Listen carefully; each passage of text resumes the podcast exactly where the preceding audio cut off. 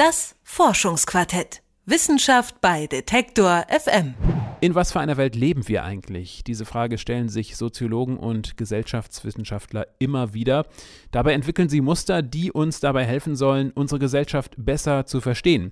Die neueste Schablone, von der wir immer häufiger hören, ist die Generation Y junge Leute mit dem Wunsch nach Sicherheit und Freiheit zugleich. Wie das geht, das erklärt Ihnen Juliane Neubauer. Früher war alles besser und überhaupt sehnt man sich doch meistens nach dem, was man nicht hat. Genau das wird der Generation Y nachgesagt. Noch im analogen Zeitalter geboren, hat sich diese Generation zwar fließend an das digitale Leben gewöhnt, scheint aber gleichzeitig von nostalgischen Gefühlen getrieben. Sie sind zwischen 18 und 24 Jahren, haben eine gute Ausbildung und wollen genau genau das, wogegen sich ihre Eltern gesträubt haben. Eine Art geordnetes, überschaubares Spießbürgertum.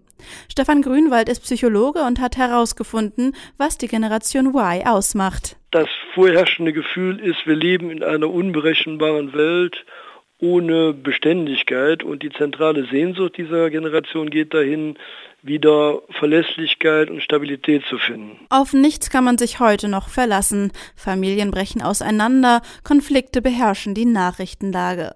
Die Generation Y versucht herauszubekommen, wie Sicherheit und Stabilität wieder zurück in ihren Alltag finden. Häufig fragen sich junge Menschen gar nicht, äh, was, was will ich vom Leben, sondern wo werde ich gebraucht? Das heißt, der Beruf folgt dann nicht dem eigenen Ruf, sondern der, der Marktlage. Und dann ist es äh, das oberste Ziel, einen stabilen, verlässlichen Arbeitsplatz zu bekommen. Um an einen solchen Job zu kommen, betreibt die Generation Y Kompetenzhamsterei, sagt Psychologe Grünwald. Mit diversen Praktika und Freiwilligendiensten schmückt sie ihren Lebenslauf. Die große Angst, in der Zweiklassengesellschaft abzurutschen.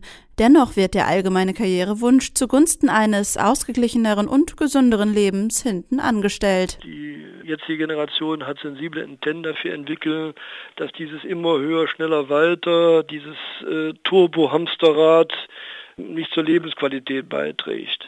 Von daher kann sicherlich die jetzige Gesellschaft äh, auch davon lernen, wie Work-Life-Balance in Zukunft aussehen kann. Sie kann aber auch lernen, wie man in flachen Hierarchien zusammenarbeiten und, und netzwerken kann. Das Netzwerken macht die digitale Welt einfacher denn je.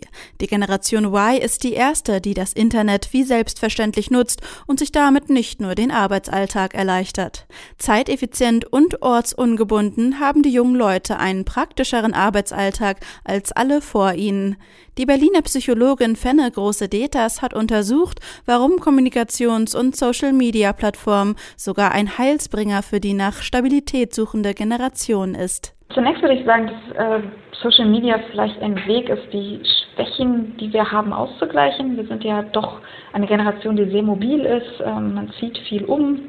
Also das soziale Umfeld ist deutlich weniger stabil, als es jetzt, sagen wir mal, bei unseren Großeltern gewesen ist. Und da kann Social Media viel helfen, das auszugleichen. Ähm, ich kann meine Freunde gewissermaßen in der Hosentasche mitnehmen. Also auch wenn ich umziehe, fällt es mir deutlich leichter, irgendwie den, den Alltag zu transportieren, indem ich Fotos verschicke oder eben Status-Updates poste. Allerdings konzentrieren wir uns dabei auch weniger auf die Realität, springen hin und her zwischen Smartphone, Wirklichkeit und Computer, sagt große Detas. 60 Millionen Nachrichten hinterlassen die Nutzer täglich im Netz. Warum? Um sich weniger einsam zu fühlen, sagt die Psychologin. Man würde denken, die unpersönliche Kommunikation wäre kaum emotional, doch tatsächlich ist es oft genau anders. Man sagt also, wenn man jetzt so von Angesicht zu Angesicht sich unterhält, hat man ja verschiedene Kanäle. Also ähm, ich sehe die Person, ich kann sie anfassen, ähm, ich sehe, was im Gesicht passiert, äh, ich höre die Stimme und äh, wenn sie von da aus quasi weggehen hin zu schriftlichen Nachrichten, verlieren sie natürlich Informationen.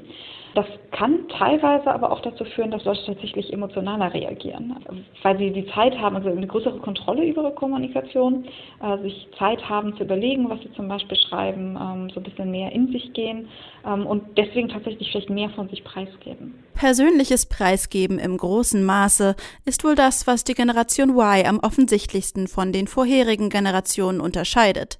Die Jugendlichen nutzen die Plattform nicht nur, um zu zeigen, was sie in ihrem Alltag beschäftigt, sondern auch, um sich vielfältig kreativ auszudrücken. Stefan Grünwald. Ich sehe da bei den jungen Leuten auch ein großes Potenzial, wieder erfindungsreich im Sinne von schöpferisch zu sein, weil sie neben ihrer Arbeitswelt andere Standbeine ausbilden. Und diese Möglichkeit, mal auszusteigen, ist die beste Voraussetzung, um sich auch mal neu zu besinnen, um kreativ und innovativ zu sein. Alle acht Jahre untersucht Grünwald die Eigenschaften der jungen Generation. Nach der Spaßgeneration der 90er kam die Generation Kuschel mit dem Wunsch nach Gemeinschaft, sozial kompetent und tolerant. Und was kommt als nächstes? Experten sprechen bereits von einer Generation Z, sogenannte Digital Natives, die ihr Handy schon in der Grundschule dabei hatten. Warum man sich in ein analoges Zeitalter zurücksehen sollte, werden sie nicht mehr verstehen.